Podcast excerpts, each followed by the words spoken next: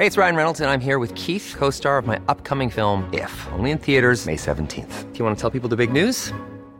All right, I'll do it. Sign up now and you'll get unlimited for $15 a month in six months of Paramount Plus Essential Plan on us. Mintmobile.com slash switch. Upfront payment of $45 equivalent to $15 per month. Unlimited over 40 gigabytes per month. Face lower speeds. Videos at 480p. Active Mint customers by 531.24 get six months of Paramount Plus Essential Plan. Auto renews after six months. Offer ends May 31st, 2024. Separate Paramount Plus registration required. Terms and conditions apply if rated PG. Heraldo Radio. En la llaga. Había una vez un mundo en el que nadie creía. Un país de historias inexplicables. Una nación con personajes asombrosos. Santo Tomás tenía razón. Hay que ver para creer. El México increíble. Las verdades que duelen. La voz de los que callan. El dedo en la llaga. Infórmate, diviértete, enójate y vuelve a empezar. El Heraldo Radio presenta El Dedo en la Llaga con Adriana Delgado. Los cien años de Macondo sueñan, sueñan en el aire. Y los años de Gabriel trompetas, trompetas lo anuncian.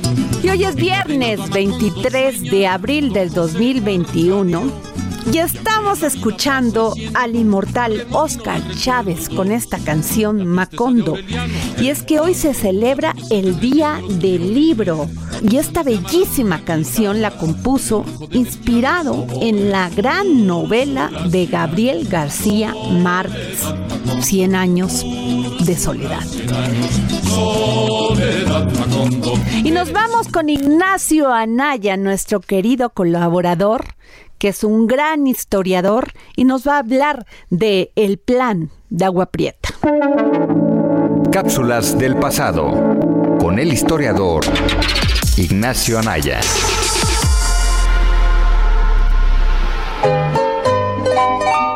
Hola Adriana, hola amigos del dedo en la llaga, mi nombre es Ignacio Anaya y esta es mi cápsula del tiempo para el día de hoy. Planes, planes y más planes. Una considerable parte de la historia de México son sus planes. ¿A qué me refiero? A los intentos realizados, algunos con éxito, otros no, para derrocar a un gobernante. Pero ahora les quiero hablar del Plan de Agua Prieta, promulgado el 23 de abril de 1920, que de hecho hoy cumple 101 años. ¿Qué buscaba este plan? Bueno, en términos generales buscaba quitar del poder a Venustiano Carranza. Y bueno, un poco sobre el contexto. Como muchos sabrán, Venustiano Carranza, líder del movimiento constitucionalista, tomó posesión como presidente de México el 1 de mayo de 1917. Uno de sus principales generales, si no es que el principal, fue Álvaro Obregón. Ahora bien, Obregón era un militar muy exitoso y a su vez carismático. Se dice que nunca perdió una batalla durante la revolución. Finalmente había sido él quien derrotó a los villistas. Pero a partir de la llegada de Carranza a la presidencia, Obregón decide retirarse de su vida militar y pública para dedicarse a distintos negocios en su estado natal de Sonora. Aunque también hay quienes afirman, como el historiador Pedro Castro, que fue más una retirada estratégica. Entonces para 1919 se estaban preparando las elecciones de 1920 y Obregón quería llegar a la presidencia. Él gozaba del apoyo popular en la nación y que además había sido alguien que había logrado forjar alianzas políticas. Por otro lado, a Carranza le disgustaba que Obregón fuera presidente, porque no quería que México quedara bajo el poder de un caudillo militar, una figura que para él amenazaba la institución gubernamental e implicaba el regreso de los militares al poder. Carranza, por su parte, apoyó la candidatura de Ignacio Bonillas, ex embajador de México en Estados Unidos. Case Carranza comienza a ponerle trabas y obstáculos a Obregón y sus aliados para evitar su llegada a la presidencia. Entre una de ellas fue la de acusar a Obregón de gestar un movimiento en contra de Carranza en caso de no ganar las elecciones, lo que lo obligó a comparecer ante un juzgado militar en la Ciudad de México. Otro lado, también mandó tropas al estado de Sonora, lo que molestó al gobernador Adolfo de la Huerta, personaje cercano a Obregón. Estos conflictos terminaron desembocando en una rebelión bajo el plan de Agua Prieta, una rebelión sonorense, debido a la enorme mayoría de firmas de personas de ese estado que en el plan aparecen. Este movimiento fue proclamado principalmente por Plutarco Elías Calles y Adolfo de la Huerta. Obregón se encontraba en la capital debido al suceso que previamente narré. De hecho, tuvo que salir inmediatamente para Guerrero al enterarse de dicho plan. Finalmente, el plan demostró ser exitoso, y Carranza se vio obligado a mover su gobierno a Veracruz, emulando a Benito Juárez durante la Guerra de Reforma, aunque nunca pudo realizarlo, ya que Carranza fue asesinado por las fuerzas del general Rodolfo Herrero en Tlaxcalantongo, Puebla, el 21 de mayo de 1920. Así concluyó el último plan exitoso para derrocar a un gobierno. No fue el último, pero sí cerraba un episodio de la historia del país marcada por planes que derrocaron a distintos gobiernos. Muchas gracias. Y como siempre, cada viernes tenemos a nuestro querido filósofo, pedagogo y un gran narrador de la historia, Hernán Melana. Filosofía, psicología, historias con Hernán Melana. Hola Adriana y oyentes del dedo en la llaga. Hoy quería hablarles acerca de la verdad. ¿Qué es la verdad? Generalmente tenemos muchas discusiones con personas en donde saldamos las diferencias diciendo esta es tu verdad y esta otra es la mía. O tú tienes tu verdad y yo tengo la mía. Pero en realidad eso no es más que abrir la puerta a la posverdad, que no es otra cosa que argumentar en favor de lo que uno siente que es verdad. Es decir, hemos relativizado la verdad. Pero si relativizamos la verdad, también relativizamos la mentira. En filosofía se suele hablar de creencias justificadas en lugar de verdad. Uno debería decir, esa es tu creencia y esta otra es la mía, pero la verdad debe ser demostrable. Por lo tanto, lo que generalmente tenemos cuando queremos argumentar son creencias justificadas. Justificadas porque uno puede tener algún tipo de experiencia que pueda demostrar que eso que dice tiene cierta tendencia a la verdad y el otro también. Entonces la pregunta es, ¿cómo accedemos a la verdad? A mí me gusta mucho la solución que hace 600 años, nada más y nada menos, nos dio Nicolás de Cusa, cuando dijo que el ser humano y la verdad son de naturaleza distinta, porque la verdad no es relativa sino absoluta, y el ser humano es contracto, es aquello que no puede ser absoluto porque es un individuo, pero que si quiere acceder a la verdad tiene un camino. Y él escribe un libro que se llama La docta ignorancia, que ya invita a pensar puesto que es una contradicción en sí misma, ya que docto es aquel que sabe y ignorancia es lo que no sabe. Pero entonces ahí ya en ese título nos invita a reflexionar. Y Nicolás de Cusa nos dice que los seres humanos tenemos la posibilidad de, como seres contractos, hacer el gesto contrario a eso que somos, es decir, en lugar de ensimismarnos, acercarnos a los demás y de esa manera juntar nuestras conjeturas de la verdad para acercarnos a la verdad absoluta. Es decir, que la única forma de acceder a la verdad es acercándonos al otro y no distanciándonos diciendo esta es tu verdad y esta es la mía, sino dialogando entre las dos conjeturas, entre las dos creencias justificadas. Me despido con un pequeño extracto de un libro de Goethe, La serpiente verde y la bella lilia, que dice así. El rey de oro preguntó a la serpiente, ¿qué es más valioso que el oro? Y la serpiente respondió, la luz. Y el rey preguntó, ¿qué es más valioso que la luz? Y la serpiente respondió, el diálogo. Gracias, oyentes del dedo en la llaga, gracias Adriana, gracias equipo. Mi nombre es Hernán Melana y pueden escucharme en diferentes redes sociales como Filosofía, Psicología, Historias. Hasta la semana que viene.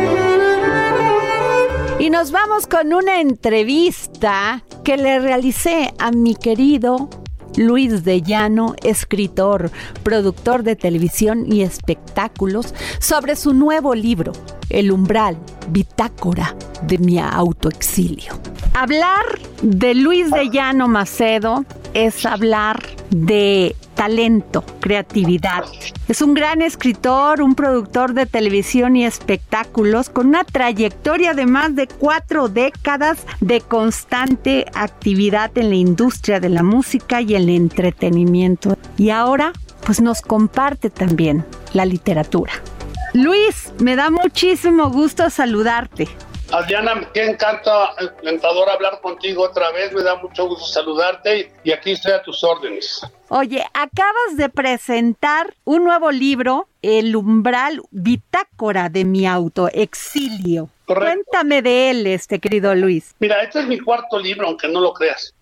porque mi primer libro fue uno que se llamó Expedientes Pop, que hablaba yo de pues de mi desarrollo en la televisión, mis orígenes, mi familia, cuando empecé yo de jalacables, de asistente de dirección y poco a poco cómo fui construyendo mi carrera, que pues realmente viví las épocas de oro de la televisión mexicana en los años 70, 80, 90 hasta los 2000.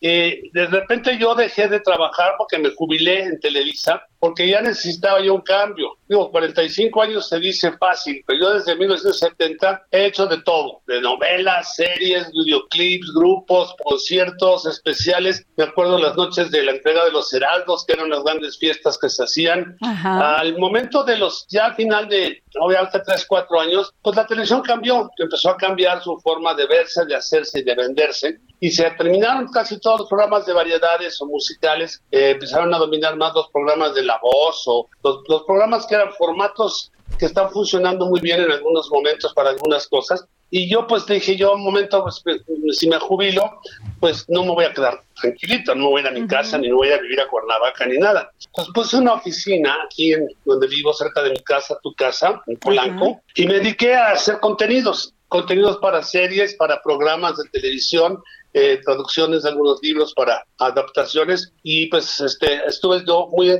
muy encarrilado con eso. Y luego empecé a escribir un año este, que, tardé tiempo en recopilar sobre mi padre, mi madre, pero muy importante la guerra civil en España y el exilio español en México, porque mi padre y mi abuelo y mi tío Paco pues llegaron de España los exiliados de la guerra civil porque perdieron la guerra. Y creo que he hecho un gran trabajo de ese libro y de repente hace un año lo terminé de escribir eh, y, empezó, se empezó la pandemia, entonces pues a guardarnos, ¿no? Entonces me, guardé con mi esposa y mis hijas, nos fuimos de viaje y nos estuvimos guardados como cuatro meses, regresé y seguí escribiendo y se me ocurrió después empezar a pegar todos esos escritos y decidí lanzar un libro que le titulé El umbral, bitácora de mi autoexilio.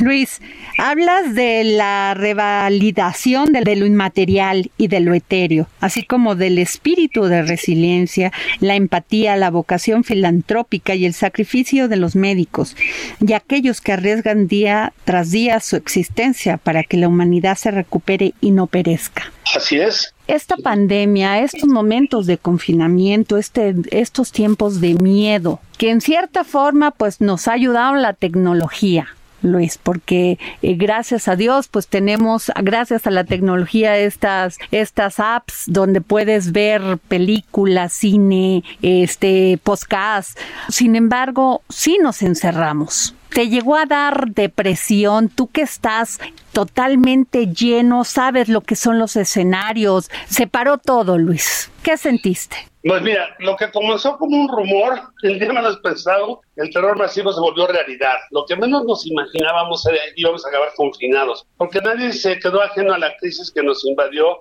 y fue, una, fue un cambio muy grande, ¿no? Un cambio de antes y después y durante. Yo lo que es que me dediqué a, escribir en forma positiva y ¿qué es lo que me pasó? Dejé de ser Luis de Llano el productor. Quise dejar de ser el, el creador de o el productor de, de tal programa y me volví una persona, me volví otra, me volví nuevamente, me fui a mis orígenes y me reinventé. Me reinventé sin perder, obviamente, mis ambiciones creativas y mi forma de pensar, de seguir produciendo. Y empecé a creer que, pues, que, que lo que yo estaba escribiendo pero realmente sí, como que me estaba abriendo los ojos a otra, a otra forma de vida. Me acerqué mucho más a mi esposa, me acerqué mucho más a mis hijas, dejé de, pues yo no soy muy de salir y de frecuentar lugares, pero no me deprimí, fíjate, al contrario, al escribir, yo digo que yo tengo un problema en mi casa, preciosa. Vivo con cuatro mujeres. Mis dos hijas, mi esposa y la loca de la azotea, que es mi cabeza. Entonces, esa loca de la azotea me empieza a molestar desde las cuatro de la mañana y me forza a seguir escribiendo. Oye Luis, dime una cosa para todos aquellos jóvenes que están estudiando cine, televisión, ciencias de la comunicación. Producir no es igual que antes, Luis. Tú eres un maestro de la producción, pues tenías escenarios enormes. Ahora, pues pueden producir con un teléfono. Pues mira, lo espectacular de una escenografía y de una iluminación y todo, pues es solamente relevante en estos tiempos, como decía mi padre. Olvídate de la luz y la escenografía.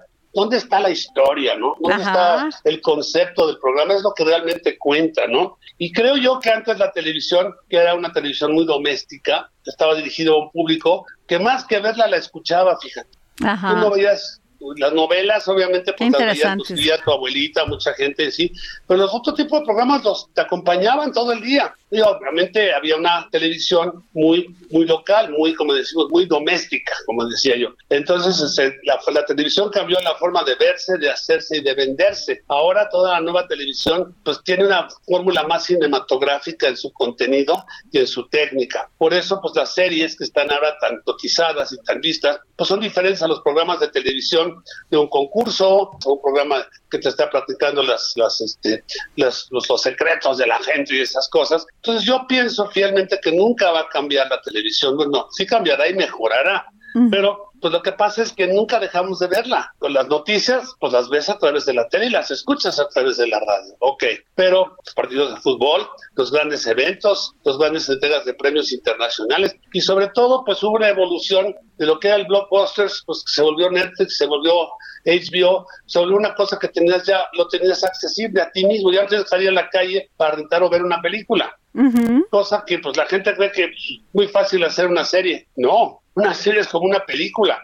Cada capítulo es una peliculita y eso es lo que muchos estudiantes de comunicación y de las carreras de televisión o eso, pues creen que es muy fácil. Dicen, no, yo me graduó de aquí, voy a ser productor de Netflix. No, hombre, es todo un proceso muy complicado porque hay mucha competencia, pero también tienes que tener una preparación de muchas cosas porque no vas a producir en un foro con tres camaritas en vivo, vas a tener que producir una película y vas a tener que tener pues, presupuestos diferentes, eh, guiones diferentes, eh, conceptos diferentes y aparte de que pues que funcione, pues que tenga continuidad. Yo digo que la magia de las series es como las mil y una noches, ¿te acuerdas? Ajá, sí, claro. Donde Sherezada contaba una historia. Eh, y te esperabas que viniera la otra.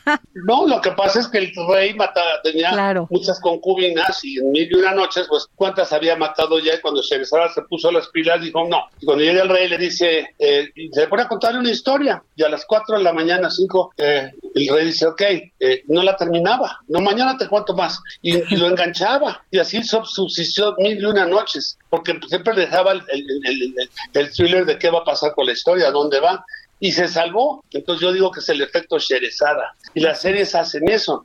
Tú te enganchas con una serie y estás, pues o la ves corrido en un maratón el fin de semana en tu casa, o estás cada semana viéndola como hacías antes, ¿no? Entonces tiene su magia la, la televisión nueva, pero tiene un costo muy alto y tiene que tener una preparación muy cinematográfica, como dije, y muy, hay mucha competencia detrás de todo eso. Claro. Luis, ¿qué proyectos hay en tu futuro? No solamente como eh, escritor de libros, que además a mí me encantan, pues mira, proyectos todos los días tengo, porque como te digo, mi loca de la azotea me inventa uno nuevo cada 10 minutos, ¿no? Pero yo ahorita estoy haciendo esto del libro de de este libro del umbral, voy a promoverlo, pero espero que para el mes de mayo o junio pueda lanzar el libro de mi padre, de, mi abuelo y de ellos que le llamé Crónicas Transatlánticas de Batallas, Amores y otros exilios. Y después de eso tengo, pues he estado trabajando los últimos meses en tres series diferentes. Una de ellas, que me parece que va a ser un hitazo, es sobre una espía alemana en México, en los 30, se llamaba Hilda Kruger, que llegó a, espionar, a espiar a México y le compramos los derechos a un señor que se apellida Cedillo, de los nazis en México y la guerra, la, pues al principio de la Segunda Guerra Mundial y todo lo que sucedió. Esta mujer es como una especie de espía, pero no es James Bond ni nada de eso. Tiene que ver con la vida de México, cómo se desarrollaba la vida social, cómo era el mundo de México en estos años. Y creo que es un proyecto muy interesante. Por otro lado, estoy también preparando una serie, no vas a creer de quién. A ver. De Chanok. No me digas, digo, a los hombres y mujeres como de mi edad y más grandecitos, bueno, Chanok es Chanok. Bueno, es que este es un Chanok 0.3, imagínate, y un Chanok que es un millennial ahora, tenemos que evolucionar las historias sin perder la idea de que va a ser una serie que tenga que ver con la naturaleza, que tenga que ver con el mundo, que tenga que ver con la ecología, que tenga que ver con nuestro pasado. Entonces este Chanok no va a ser un superhéroe de, de efectos especiales y de que ya sabes que viene de otro planeta. No, es un ser humano, pero que tiene dentro de sí en el alma pues todo este pasado que tenemos esas raíces, entonces una gran comunicación con, con la flora y la fauna, con las pirámides, con las calaveras. qué padre. Pues, está muy interesante ese proyecto. Y, aparte de eso, pues tengo otros dos o tres que estoy desarrollando. Uno infanto juvenil que me gusta también, se llama Tinguicas, que estoy haciendo con Antonino Muguía, uno de los cuates que fue productor conmigo. Y tengo otro, aunque no lo creas, de un libro que escribió Silvia Cheren que se llama Esperanza Iris. Ajá. Entonces, eh, esos son proyectos grandes. Por otro lado, pues ando queriendo también hacer yo un talk show, aunque no lo creas, yo quiero ser el anfitrión de un talk show. O sea, tú ya como conductor, vaya. Sí, pero lo que pasa es que yo no soy comediante, yo tengo que, conozco a todo el mundo, puedo hablar con todo el mundo y me quiero salir de la frivolidad de, los artistas, de siempre quiero hablar un poco más de su vida, de su filosofía, quiero llevar un programa donde vayan escritores, directores, eh, cineastas, eh, todo tipo de gente aparte de los actores y si quiero que alguien venga que es un cantante famoso, a lo mejor no quiero que venga a cantar, quiero que venga a platicar conmigo. Claro, claro, conocer más de ellos. Creo que este es un momento de cambio, que tenemos que cambiarnos todos. Tienes toda la razón.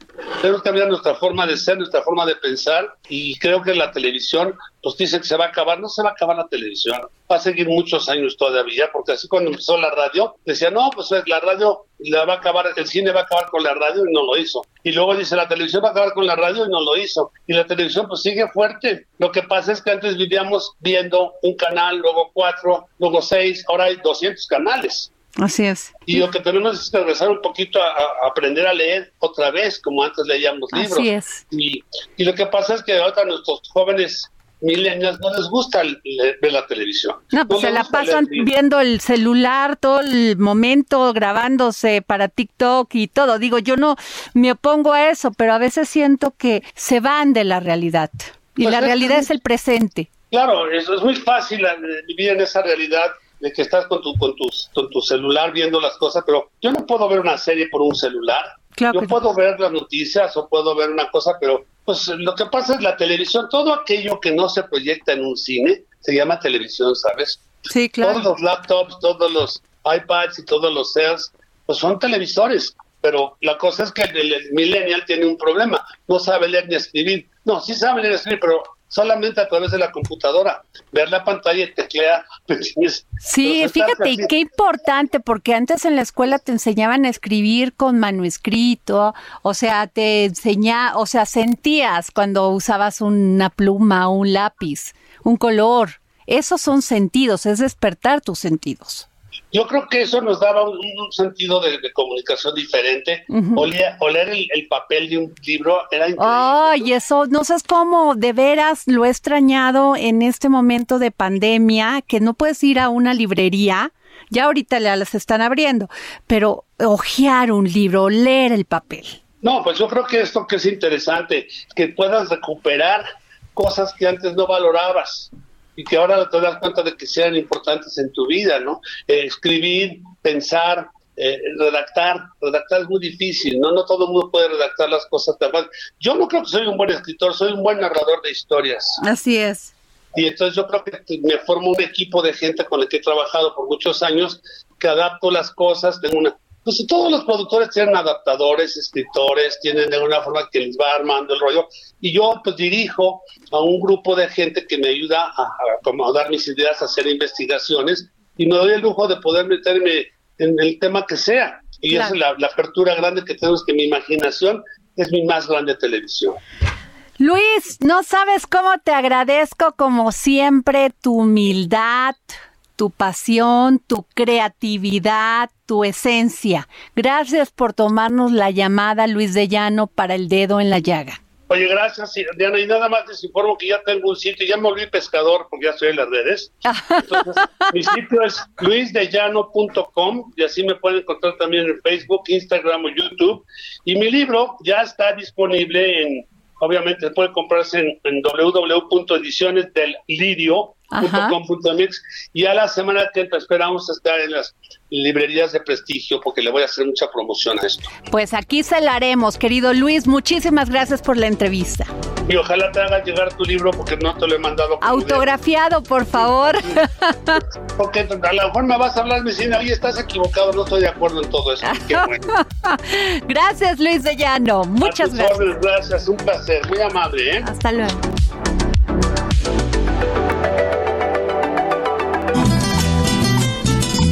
Vamos a una pausa y regresamos aquí al dedo en la llaga y no se puede perder la entrevista que le realizamos a Damián Alcázar, que nos habló de su trayectoria en el mundo del cine, pero también nos habló de política, de qué piensa de la 4T. Y los años de Gabriel, trompetas, trompetas lo anuncian. Encadenado a Macondo sueña don José Ar Sigue a Adriana Delgado en su cuenta de Twitter, arroba Adri Delgado Ruiz.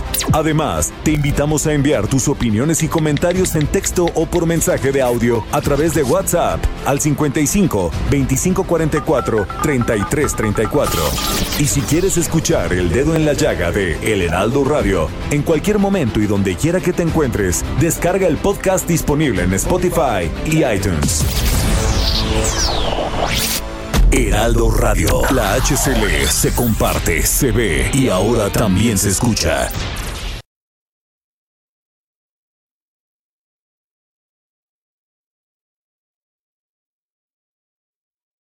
Heraldo Radio. La HCL se comparte, se ve y ahora también se escucha.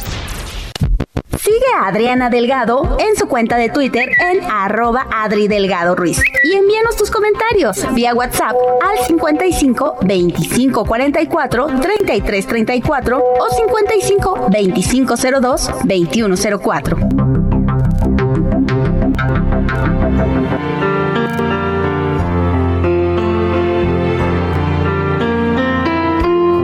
Definitivamente soy su fan. Y no solamente porque es uno de los actores más consagrados de este país, sino porque es un hombre de convicciones, un hombre que cree y lleva lo que siente, su pasión y nunca se desdice es un hombre de una sola pieza, no solamente en el ámbito de su pensar político, en el ámbito de su pensar profesional, sino también espiritual. Sí, tenemos a Damián Alcázar, actor de teatro, cine y televisión y es diputado de la Asamblea Constituyente. Muy buenas tardes, Damián, ¿cómo estás? Muy, muy bien, Adriana, ¿cómo están ustedes?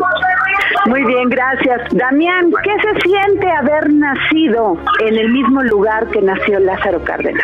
Pues mira, eso ha sido una pregunta constante a lo largo de mi vida, pero sucede que yo nací ahí y a los tres meses mis papás se movieron a Guadalajara. Entonces, claro, de Jiquilpan tengo recuerdos de las cuatro veces que fui de vacaciones y las otras tres veces que he ido ya grande.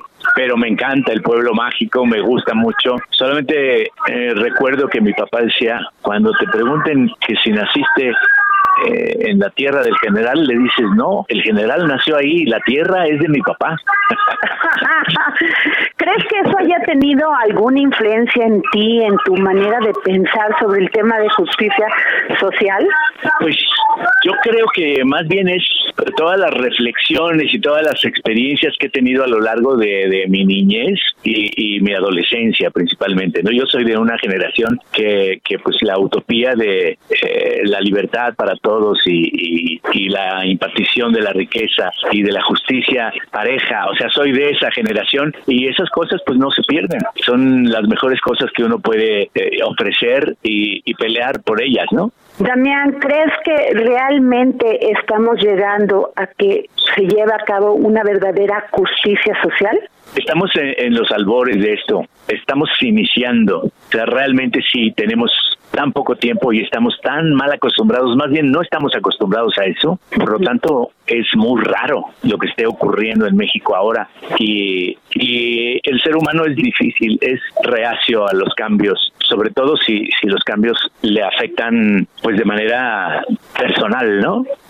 Porque uno quisiera que el, el, país cambiara para bien, pero no quiere que le cambien ni su estatus de vida, ni su modo de ganarse la vida o de trabajar con los demás, por no decir también explotar a los demás. Estamos en el inicio, sí. Tú eres un actor que ha interpretado diversos papeles, puedes interpretar en la serie Narcos a un importante narcotraficante en Colombia, como puedes interpretar este, en México a un político corrupto, ¿no has sentido una confrontación contigo mismo, un enojo cuando los interpretas?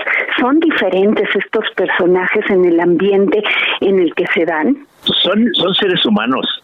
Eh, yo normalmente eh, cuando acepto un, un proyecto, veo que, que, los contenidos sean lo más cercanos a, lo cotidiano de la gente, a la realidad, que, que acota y, y por lo tanto son personajes complejos.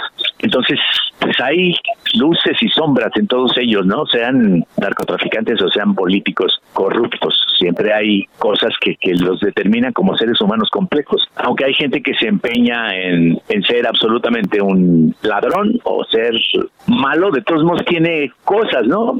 Un, te aseguro que cualquier, el mocha orejas, para, para mal recuerdo, que, que adoraba a su hijo, era una cosa muy rara. Pero así, así somos los seres humanos, complejísimos. ¿Por qué en México y en América Latina se dan este tipo de personajes, Damián? Muchos hablan de la educación, que si en América Latina no hemos dado ese paso este, en la educación en el seno familiar, ¿tú qué piensas? ¿Por qué tenemos Eh. misóginos, machos, violadores? ¿Por qué tenemos corruptos? ¿Tú qué piensas? Ay, yo creo que es un, un cóctel de todo. Están, pues sí, eh, el ADN, eh, cosas que se han heredado, o sea, los españoles, para machos, para machos, fíjate que los españoles uf, nos, nos lleva la ventaja histórica y llegaron aquí a avasallar y, y a abusar de las mujeres y, y eso se va quedando, se va quedando no solo en, en la costumbre que se hace la Ajá. cultura, sino viene en los genes, ¿no? Recordemos que los que vinieron a hacer la conquista pues eran carne de presidio en su gran mayoría, que no vinieron, los primeros dos años no les permitieron venir a las mujeres españolas, eh, o sea, no venían en familias como fue con los con los ingleses en, en los Estados Unidos, ahí sí llegaron en familias, acá no, acá llegaron hombres rudos, violentos, a enfrentar con violencia y, y con abuso a una sociedad que les recibió y además a abusar y a violar mujeres a diestra y siniestra, a desmembrar a la gente a machetazos, o sea, a espadazos, ¿no? Es una cosa terrible y todo eso se va quedando. Pero más allá de la cultura o de la educación, yo creo que es, yo creo que es precisamente de, del eh, la calidad de vida. En Latinoamérica, en Latinoamérica no hemos tenido la calidad de vida que merece la gran mayoría de los pueblos. Y del, y del pueblo me refiero al grueso de la población de cada región o de cada país. Cuando esto exista, evidentemente todo se va diluyendo porque hay una armonía en la vida, porque no te falta nada, porque vives bien de tu trabajo, porque ves a tus hijos crecer, porque entonces se aprenden cosas y la educación no solamente está en los libros y en las escuelas, o sea, la gente del campo tiene una, unos valores y una educación maravillosa. Cuando, evidentemente, cuando no se rompe por medio de la violencia su estatus social, ¿no? Su vida. Y eso es lo que nos falta. Más allá, te digo, de la educación, porque hay gente muy educada, en el sentido, en el sentido más literal Académico, palabra, algo, ajá. académico, y son terribles como seres humanos, ¿no? Son infames y no se permiten eh, ni siquiera el ser solidarios. Entonces, no tiene que ver con ese tipo de educación, sino sí con el la calidad de vida que, que le puedas dar a una población. Por eso en los mejores países, pues sí, sí hay gente que delinque, eh, pero son los menos. Así es. Porque puedes dejar abierta tu puerta sin ponerles seguro. O sea, así es cuando hay una calidad de vida que te hace ser, eh, pertenecer a una sociedad con esa cultura, ¿no? De calidad de vida y, en donde no hay carencias. Entonces, por lo tanto, la corrupción se vuelve mínima, si es que la hay, y los abusos también mínimos, porque todo el mundo está atento. Y eso es lo que no ha tenido Latinoamérica eh, en general. Estamos hablando con el gran actor Damián Alcázar. Damián, una, pre- a ver, dime, ¿te consideras libertario o conservador? Yo creo que por esta experiencia a lo largo de mi vida, sí, libertario y luchador. Y luchador. Y luchador por, por una mejora. Eh, sin embargo, el conservadurismo está en el ser humano, está implícito en el ser humano. O sea, claro que me gusta me gusta tener comodidades y me gusta el estatus, mantener un estatus pues rico, ¿no? Y, y yo me sé también privilegiado cuando me doy cuenta de en dónde estoy, qué hago, de qué en qué trabajo, cómo me apasiona lo que hago, este, en dónde me tienen cada vez que trabajo, me doy cuenta de que soy un privilegiado y más si me si me comparo con con el grueso de la población que es importantísimo para que no vueles y no te despegues los pies del piso, ¿no? Porque muchas veces eso ocurre. El ego te lleva, eh, el buen, el bienestar te lleva a ciertos lugares que luego no quieres perder, ¿no? Que son ya un privilegio del cual no te quieres desprender ni compartir. Entonces también, también eso existe en los seres humanos. Pero creo que, que tengo muchos amigos, Conozco, a, conozco a mucha gente. ¿Te acuerdas que decían antes este es comunista de café, no? Ahora digo, ahora digo muchos de mis amigos que se supone que son letrados y que han estudiado y que son sensibles porque hay muchos artistas entre ellos y todo, pues sí, son libertarios y justicieros, pero de café. A la mera hora este, defienden a pie juntillas su su manera de vivir, ¿no? Claro. Damián, ¿cuál es el término medio? Tú eres un hombre pensante, un hombre que ha expuesto sus ideas, que has participado en esta asamblea constituyente de, de la Ciudad de México. Eh, ¿Cuál es el término medio para el progreso que están llevando pues todas las naciones más avanzadas entre socialismo y capitalismo. ¿Cómo encontrar en México ese término medio que nos permita desarrollarnos en el ámbito económico sin dejar detrás la justicia social? Es, es ejerciéndolo y en este país no lo hemos hecho. O sea, el abuso, eh, el abuso sobre las clases trabajadoras, el abandono sobre las clases más empobrecidas y, y, y se volvió una manera de hacer política, o sea, el despojo, el robo, el apuntar para ti los mejores dividendos y eso es eso ha sido nuestra política. Entonces por ahí está.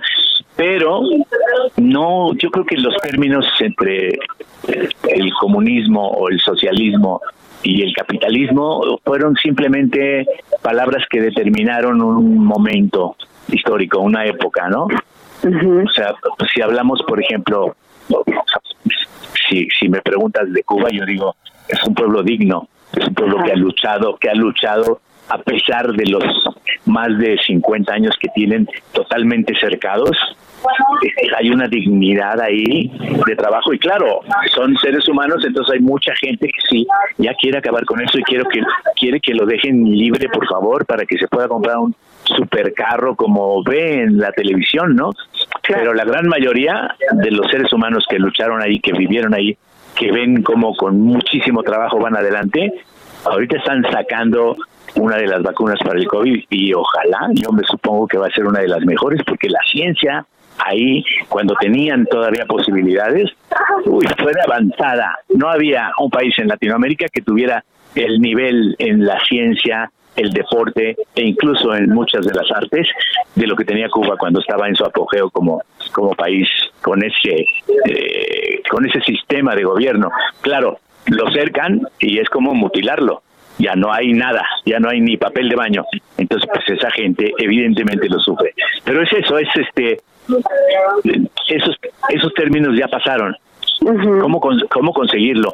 Yo por eso soy, eh, realmente soy, estoy esperanzado en lo que hace Andrés Manuel, porque no se puede decir que sea socialista o que sea comunista, es, es humanista, sin lugar a dudas, sin lugar a dudas es humanista y está enterado y está empeñado en sacar adelante muchísimas cosas que nunca han tenido ni siquiera la atención de los gobiernos, ¿no? O que han sido siempre eh, vanas esperanzas y, falsas.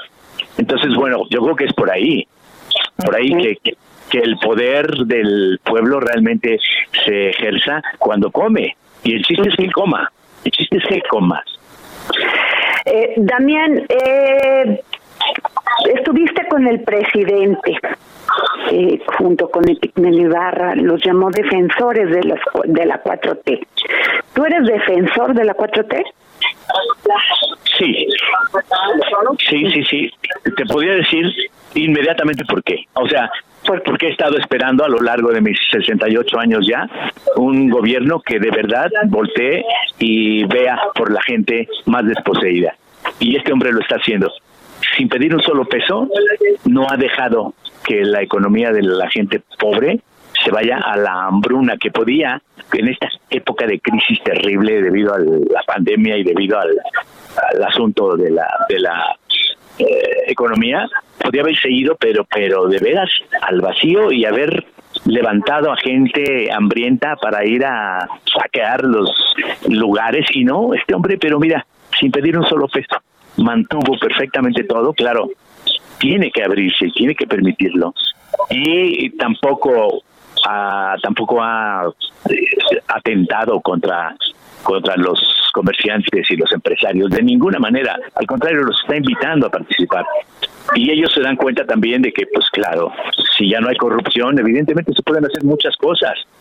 Eso, eso de verdad era la basura dentro de tu casa, o sea, la corrupción infame a la cual estuvimos acostumbrados, que hasta el mismo Peña Nieto dijo que era parte de la cultura mexicana, hazme favor. Sí, es cierto, eh, nos estamos acostumbrados, acostumbrando y, nos acostumbramos a vivir en un país donde todo era corrupción. Claro, y también, y por eso estamos acostumbrados a que el presidente siempre andaba de muy buenos trajes y nunca hablaba con la gente, y de vez en cuando, pero mandaba eh, a otra gente que hablara por él y, nunca daba la cara. O sea, este señor todos los días, dos horas diarias, ni, lo pienso y digo, ni, ni que fuera un sabio o un gurú iluminado para no resbalarse, o sea, si está todos los días frente a la prensa diciendo, contestando las preguntas, evidentemente va a tener que achicar el cuerpo de vez en cuando, de repente tiene un pequeño resbalón, pues cómo no, pero antes, ¿quién lo hacía? Imagínate tú que alguien lo pudiera haber hecho de nuestros presidentes anteriores. No, eran señores a los cuales elegía su partido y todos los poderes fácticos elegían a ese. Y ahora va a ser ese. Y punto, no hacía nada porque no estaba impedido de hacerlo. Damián, ¿alguna vez te has autocensurado? Muchas veces, sobre todo en mi trabajo y a veces cuando cuando digo de lleno lo que pienso, claro, también digo, bueno, no se trata de ser políticamente correcto. Eso no, eso no sirve. Se trata de ser honesto, honesto y claro. Entonces, bueno, y con mi trabajo sí digo, pude haber hecho mejor esta secuencia. Oye, Damián, este, ¿qué sigue para Damián Alcázar? ¿Qué sigue? ¿Qué proyectos tienes en un futuro, bueno, en un presente que ya hoy y en un futuro? Pues sigo teniendo mucho trabajo. Oye, de, verdaderamente estoy impactada. O sea, ¿qué haces? ¿Dos películas por año? ¿Tres? A veces sí, y luego por ahí una serie también. Qué barbaridad. Tengo trabajo todo el tiempo, lo cual pues me sigue eh, colocando en, en el lugar de los afortunados, de veras. Siempre, siempre estoy trabajando. Este, creo que he encontrado la, bueno, encontré la mejor manera de vivir al, encontrar este este quehacer que ha sido mi vehículo para cruzar por la vida y que lo disfruto y que me enseña todos los días, todo el tiempo me enseña a reflexionar, a, a, entender, a comprender, a analizar, a profundizar, a ver a las personas, a sentir a, las, a los seres humanos, a, a intuir qué le ocurre a cada uno de ellos, ¿no? Y eso me lo permite mi trabajo. Entonces, bueno, estoy feliz por hacerlo. Ahora, personalmente sí tengo ganas, me gusta mucho, por ejemplo, disfrutar el vino. Entonces de repente digo, creo que voy a poner un día una vinoteca para ofrecerle a la gente el mejor vino, el mejor vino al mejor precio en un lugar este cálido en donde venga y disfrute. Creo que mi, mi, mi trabajo consiste en que la gente disfrute y en hacérselo más fácil a todos. Yo creo que, que eso es lo que me hace eh, estar tranquilo conmigo mismo, confiado y empeñado en trabajar. Pero de proyectos cinematográficos, ¿alguno que nos des exclusiva? en exclusiva? Bueno, viene la película con mi queridísimo Luis Estrada, Ajá. director y amigo. Eh, y está formidable. Es un proyecto gigantesco, pero como siempre yo confío en que Luis Estrada es uno de los mejores cineastas que este país ha forjado. y vamos a hacer una cosa extraordinaria, seguro. Bueno, es que yo pienso que Luis Estrada es un documentalista de la corrupción. absolutamente, no, hombre, es este, tiene una visión de lo que es México, pero formidable, o sea, es un hombre completo, o sea, además, mira, te, te diré, ya ves que ya los periódicos ya casi ni existen físicamente, bueno, pues los lee todos, todo el tiempo, todos los días. Entonces es un hombre que tiene todo el tiempo está en, en, engranaje, ¿no? Trabajando, trabajando, trabajando. Después de ¿Va a ser algo parecido como la ley de Herodes, todo esto? Una cosa, pues sobre el mismo tema, el asunto del, de, pues, lo social. Ajá. Y, y la complejidad en la que los seres humanos vivimos.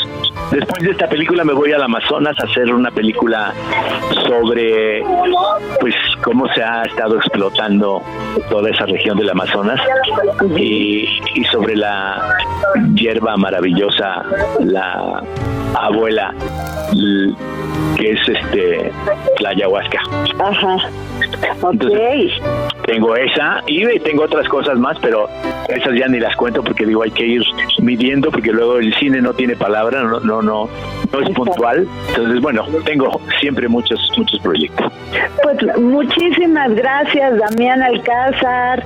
Muchas gracias realmente por habernos dado esta entrevista para el dedo en la llaga. Te lo valoramos mucho. Adriana, un abrazo. Que estén muy bien y, y vamos, vamos a pensar nuestro voto porque vale la pena retomar un buen rumbo. Gracias. Gracias, querido Damián Alcázar. Pues bueno, gracias. Y hoy es día de GastroLab con Miriam Lira, que nos va a hablar, como siempre, de las maravillas del vino y del buen comer.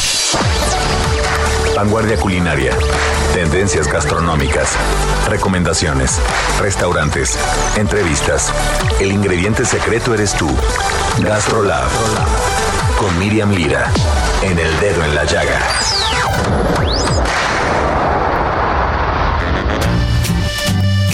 ¿qué tal Adri? Amigos del dedo en la llaga, una comida que representa cabalidad a Estados Unidos, además de las hamburguesas, es sin duda el delicioso y suculento hot dog, ¿a poco no? ¿Y por qué vamos a platicar hoy de él? Bueno, pues porque mañana, 24 de abril, es obligatorio comernos uno en su honor, ya que se celebra su Día Mundial. De hecho, el hot dog apareció justo cuando el país, o sea, Estados Unidos, comenzó su reunión después de la Guerra Civil de 1860. De ahí comenzaron a forjar su identidad y extenderse por todos lados, por todo el país. Por supuesto, hoy se pueden encontrar prácticamente en cada esquina, no solo de Estados Unidos, sino del mundo entero, pero sin duda, el hogar emblemático del perro caliente está en el paseo marítimo de Coney Island, allá en Nueva York. Se dice que fue un inmigrante alemán llamado Charles L. Feldman, quien sirvió los primeros hot dogs en 1867. Feldman, como era un experimentado panadero, abrió una panadería pues justo en el centro de Brooklyn y comenzó a ganarse la vida entregando tartas entre los negocios de Coney Island, siempre con ayuda de un carrito en el que también, curiosamente, vendía almejas. Pero bueno, hubo un punto en el que la gente comenzó a pedirle a Feldman comida caliente, ya que no querían sus almejas frías. Así que se las ideó como pudo para en 1867 adaptar en su carrito un brasero a la medida para cocinar ahí salchichas y también le puso una caja de metal para poder calentar pan en ese carrito. Y así ya podía ofrecer salchichas con pan. no tenía ni la remota idea de que estaba a punto de inventar uno de los platillos más rentables de todo el planeta. Así ese verano de 1867, cuando gran parte de la nación estadounidense estaba recuperándose de la guerra civil y muchos pasaban por momentos muy complicados y difíciles, Feldman vendió miles de hot dogs en todo Nueva York. Pero ojo, porque el término hot dog nació varios años después, fue hasta 1901, cuando el humorista gráfico Tad Dorgan de The New York Journal fue a un partido de béisbol y ahí se le hizo muy gracioso que ofrecieran las salchichas como hot Dutch Hounds. Pasó que al momento de ilustrar la escena en su periódico, olvidó cómo se escribía la raza de este perro y se le ocurrió llamarles hot dogs. ¿Cómo la ven amigos? Para más historias divertidas los esperamos en gastrolabweb.com. Recetas fáciles, difíciles, en el nivel que ustedes quieran cocinar, ahí los esperamos. Yo soy Miriam Lira y nos escuchamos el próximo viernes aquí en El Dedo en la Llaga. Los 100 años de Macondo sueñan, sueñan en el aire los años de Gabriel trompetas, trompetas lo anuncian. Nos vemos, gracias por habernos acompañado en este dedo en la llaga durante esta semana y como siempre les digo, gracias por permitirnos entrar, pero sobre todo entrar en sus corazones. La belleza de remedios, violines, las pasiones de amaranta, guitarras, el embrujo de Melquiades, oboes, Úrsula, cien años, soledad, Macondo, Úrsula.